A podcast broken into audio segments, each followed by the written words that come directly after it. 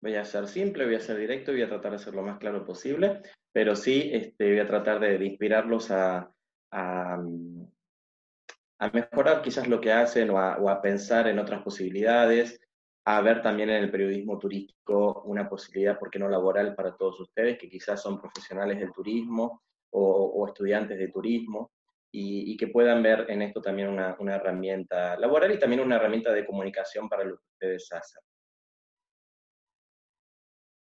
La primera pregunta que, yo me hago y que le hago a la gente es quiénes pueden ser periodistas turísticos, ¿no? Porque pareciera ser que eh, periodista turístico es alguien que estudia, que hace esa carrera. Y, y, yo lo que cuento es que la carrera de por sí no existe, no existe esta, la posibilidad de estudiar la carrera de periodismo turístico como tal. Yo tuve la suerte de estudiar, por un lado, la licenciatura en periodismo y por otro lado, estudié para técnico y guía de turismo. Entonces pude empezar a combinar.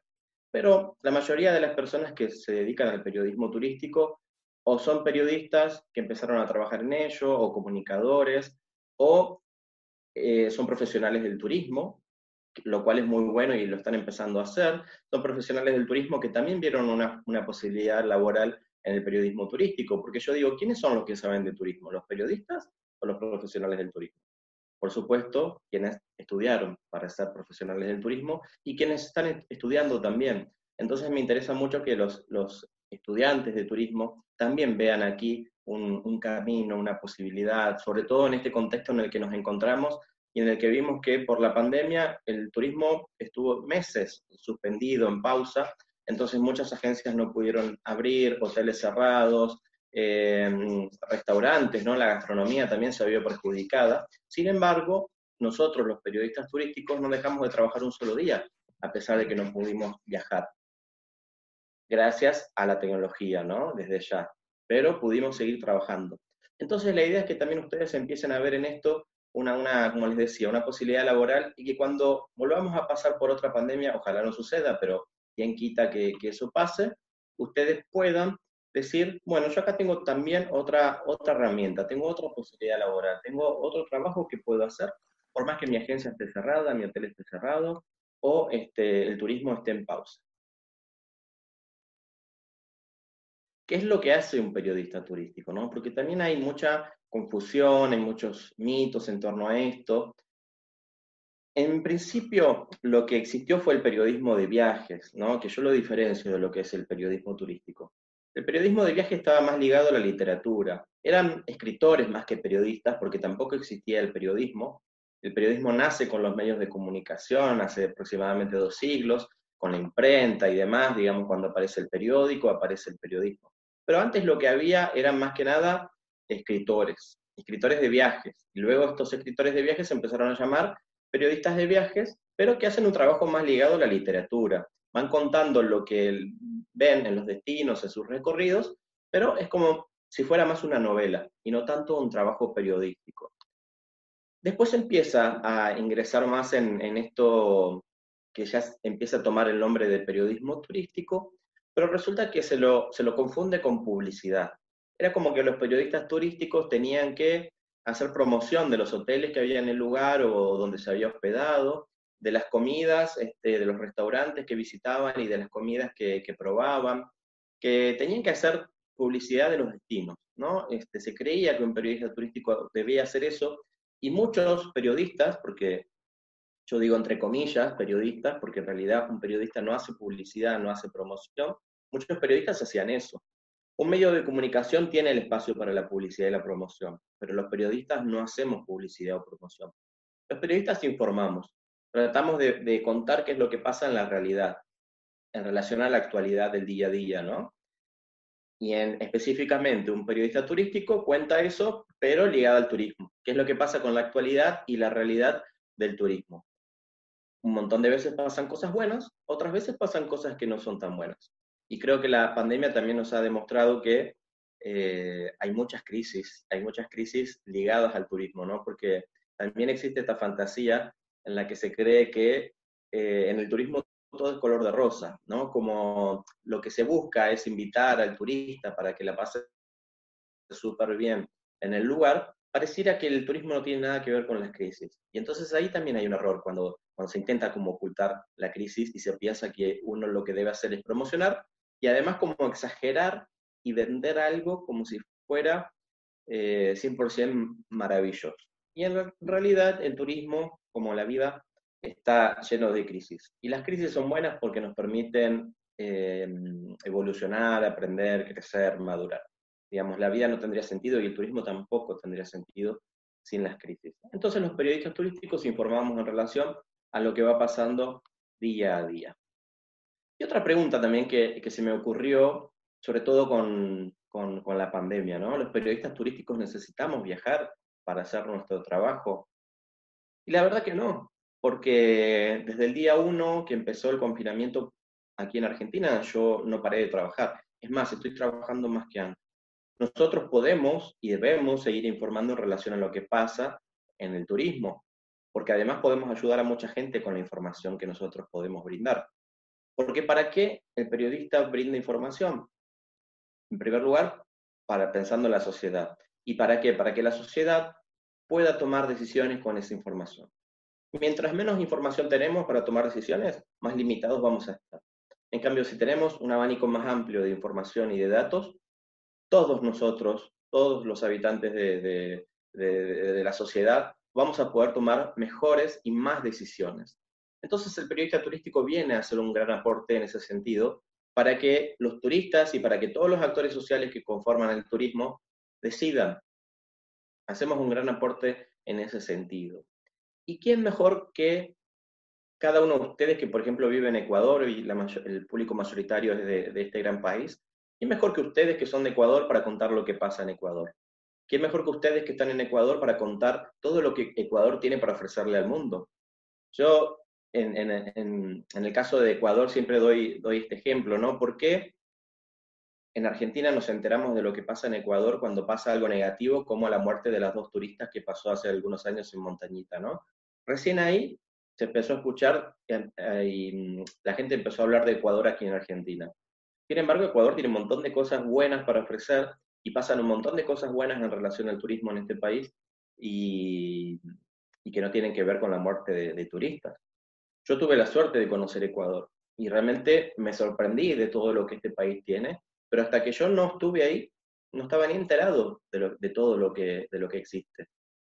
Entonces, ¿qué es lo que pasa? En Argentina la gente no sabe que Ecuador tiene tantas cosas para ofrecer y que nunca en sus cabezas van a decir en sus planes van a, van a, van a pensar, ¿por qué no nos vamos de vacaciones a Ecuador? El público argentino, la gente en Argentina no lo tiene como entre sus opciones. Y esto pasa porque desde Ecuador, entre varias cosas, ¿no? Pero creo que el principal motivo es primero porque en Ecuador no hay muchos periodistas turísticos. Entonces ahí hay un primer desafío, ¿no? Y ahí está la primera invitación. Hace falta más gente capacitada que empiece a comunicar qué es lo que pasa en Ecuador. Y por ende hace falta también más información, más información y además de mayor calidad, ¿no? Para que llegue al resto del mundo. Ecuador tiene un montón de cosas para ofrecer, pero la gente no está enterada, el turista no está enterado. ¿Qué debemos hacer los periodistas turísticos? En primer lugar, ser honestos, siempre, y más ahora con todo esto que está pasando en relación a la pandemia. Cuando apareció el virus, y sobre todo llegó a Latinoamérica mm, en marzo, ¿no? En promedio en todos los países ya se estaba instalando. Resultó que se empezaron a cerrar las fronteras, se cancelaron los vuelos, mucha gente quedó varada en otros lugares y no pudo regresar por un largo tiempo. Las agencias tuvieron que cerrar, los hoteles tuvieron que, cerrar. Bueno, nos afectó a todos. ¿Qué es lo que va a pasar de ahora en adelante cuando alguien vuelva a viajar y sobre todo piense en un viaje internacional? Vamos a estar muy temerosos, vamos a tener muchas dudas, vamos a pensar 100 veces qué vamos a hacer. Y, y así todo aún aparezca la vacuna, el turista va a estar muy desconfiado, va a tener mucha desconfianza.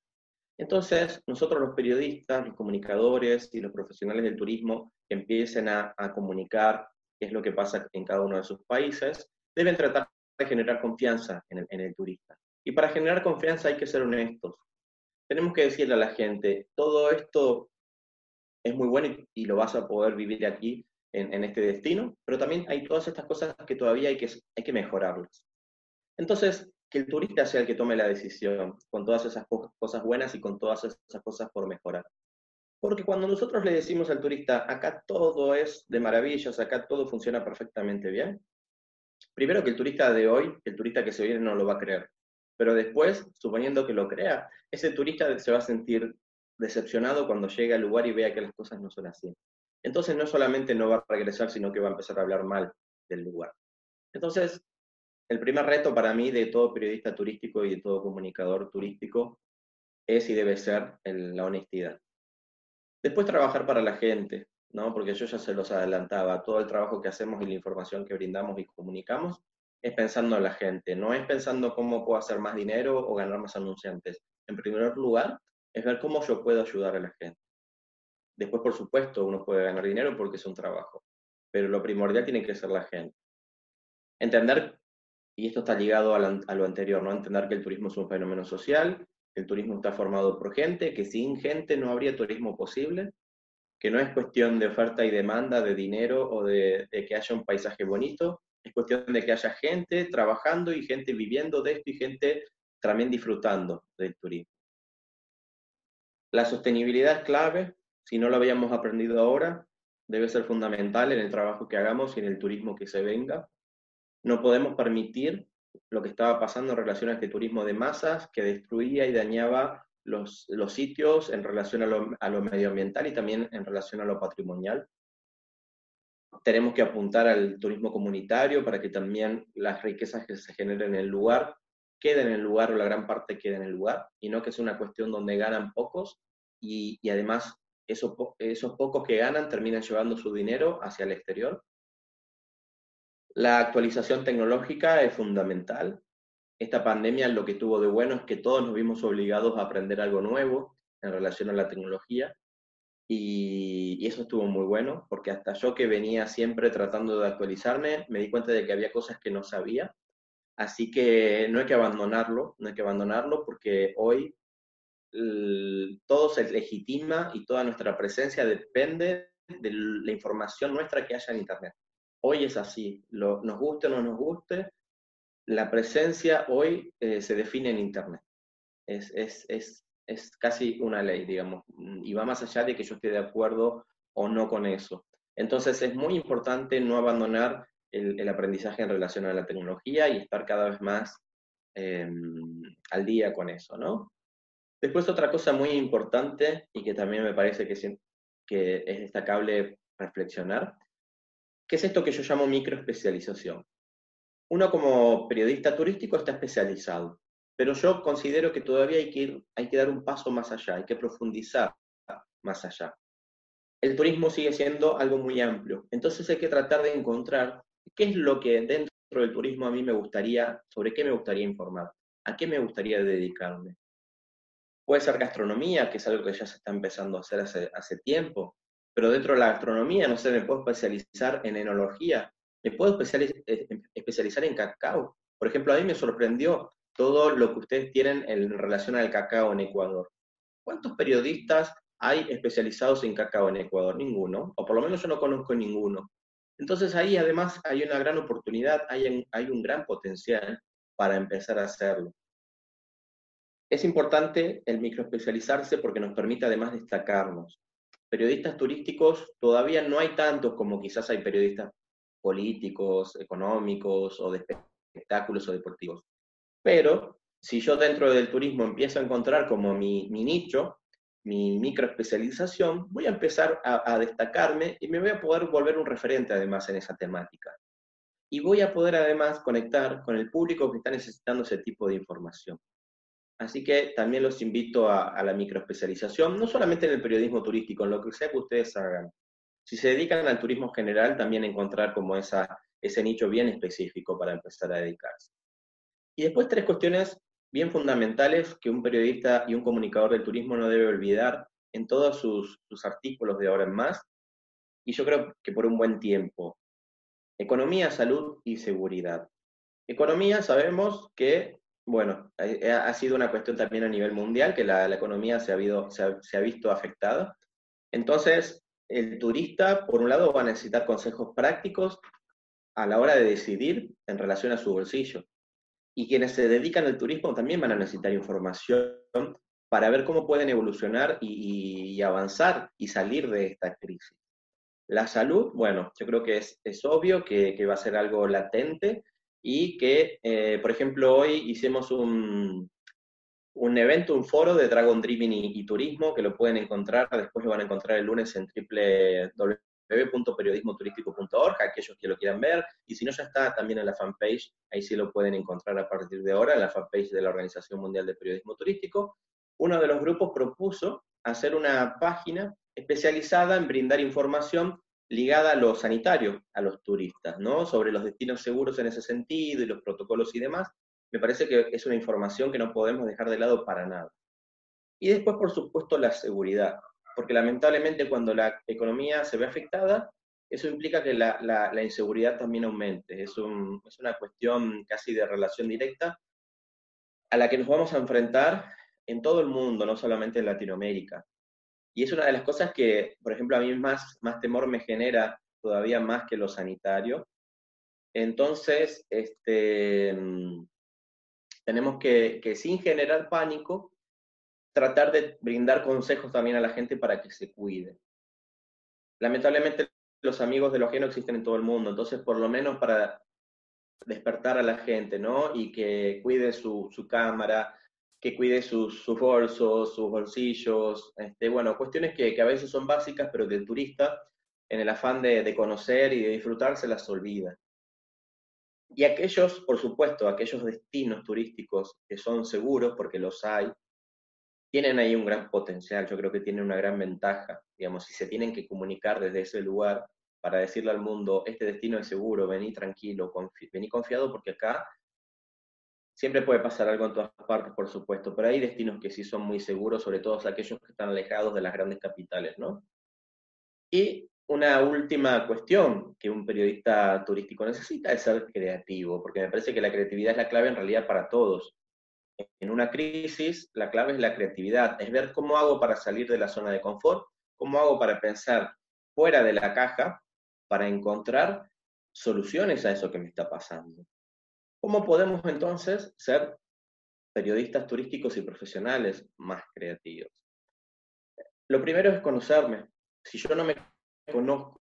No puedo ser creativo porque no me conozco. Necesito saber quién soy. Necesito hacer un trabajo de, autoconocimiento que me va a permitir además ser auténtico. Porque cuando se trata de ser creativo no es que tengo que hacer lo mismo que el otro hace. Dentro de lo que yo soy, tengo que, puedo imitar lo que el otro hace o puedo tomar algunas cosas que me sirvan, pero sin dejar de ser yo. Me parece que es la, la primera clave que debemos tener en cuenta a la hora de ser creativo. Segunda, segundo aspecto importante, no pensar que lo voy a lograr solo. El trabajo individual es más difícil, es más complejo y siempre es a corto plazo. Si yo aspiro a un trabajo colaborativo y me pongo en contacto con aquellas personas que puedan tener mis mismos intereses, voy a lograr un trabajo más rico, más significativo y a largo plazo. Digamos, lo creativo cuando queda en mí, muere en mí necesito ponerlo en acción con otros. Y yo les aseguro que los resultados son más y son mejores además. Otra cuestión, no dejar que lo racional eh, supere a lo emocional. Tengo que tratar de alguna forma de encontrar el equilibrio. Tampoco dejar que lo emocional este, me supere en lo, racional, ¿no? Yo ahí pongo ser humano. Ser humano implica eso, tener un poco de racional y también un poco de, lo emocional. Y el ser humano tiene miedo, tiene prejuicios, este, somos seres humanos, no somos perfectos. Entonces, esa imperfección de alguna forma, llevarla también a mi trabajo creativo. No querer ser un robot que busca la perfección. Recién hablábamos también en, un, grupo de WhatsApp, no sé si, ella estará ahora conectada aquí, pero em, es alguien que, que dice, yo soy muy perfeccionista entonces, hasta que no, no, queda perfecto desde mi concepción, no voy más allá, no me lanzo, no, no empiezo con el proyecto. Y eso está mal, ¿no? Hay que tratar de encontrar el equilibrio, porque la perfección suprema no se alcanza nunca. Hay que hacer las cosas bien, pero decir, bueno, hasta aquí llegué, ahora voy por más. Porque además, el ir por más, el empezar a actuar, el poner en, en ejecución las ideas, me va a permitir seguir aprendiendo y mejorar el proyecto. Si yo no lo pongo en acción, no lo voy a poder mejorar nunca, porque todo quedó en mis ideas. La otra cuestión muy importante es ser valiente, ¿no? Este, nadie es creativo si no es valiente, porque es más que necesario salir de la zona de confort. Si yo me quedo con las ideas que siempre tuve y me quedo pensando como pensaba antes de la pandemia, lo único que voy a obtener son cosas relacionadas a, a todo lo que pasaba antes de la pandemia, cosas viejas, cosas que ya no me sirven. ¿no? Cada situación nueva, cada día que pasa nos va obligando a que tengamos que pensar y generar y sentir cosas nuevas. Tengo que aprender, tengo que hacer cursos, tengo que no hacer tampoco todos los cursos que me ofrezcan, ¿no? Ir seleccionando qué es lo que yo creo que me va a servir. Tengo que enfocar. Enfocar es otra, otra cuestión también muy importante. Tengo que aprender a decir que no. Porque si yo me meto en todo, al final no termino haciendo nada. Tengo que enfocarme y animarme a salir de mi zona de confort para empezar a actuar y llevar la creatividad este, hacia adelante, ¿no? Ser turista o ser niño, digamos, con esto voy a, esta cuestión de la capacidad de asombro. No perderla nunca, no perderla nunca, no importa, estamos en pandemia, estamos confinados en casa, pero tratar de redescubrir cada lugar de mi casa, cada, cada parte de mí, cada cosa que hago, tratar de redescubrirla. Tratar de no perder esa capacidad de asombro porque eso también nos va a permitir ser creativos. Lo mismo que aburrirnos. Aburrirse es importante también. Digamos, no siempre tenemos que estar haciendo algo. El aburrirme me permite tener un tiempo de no hacer nada, pero ese tiempo de no hacer nada me va a permitir también generar cosas nuevas. Y esto, que lo resumo en, estas tres letras, en esta palabra tan, tan cortita que es el ser, pero que es tan compleja y que dice tantas cosas, ¿no?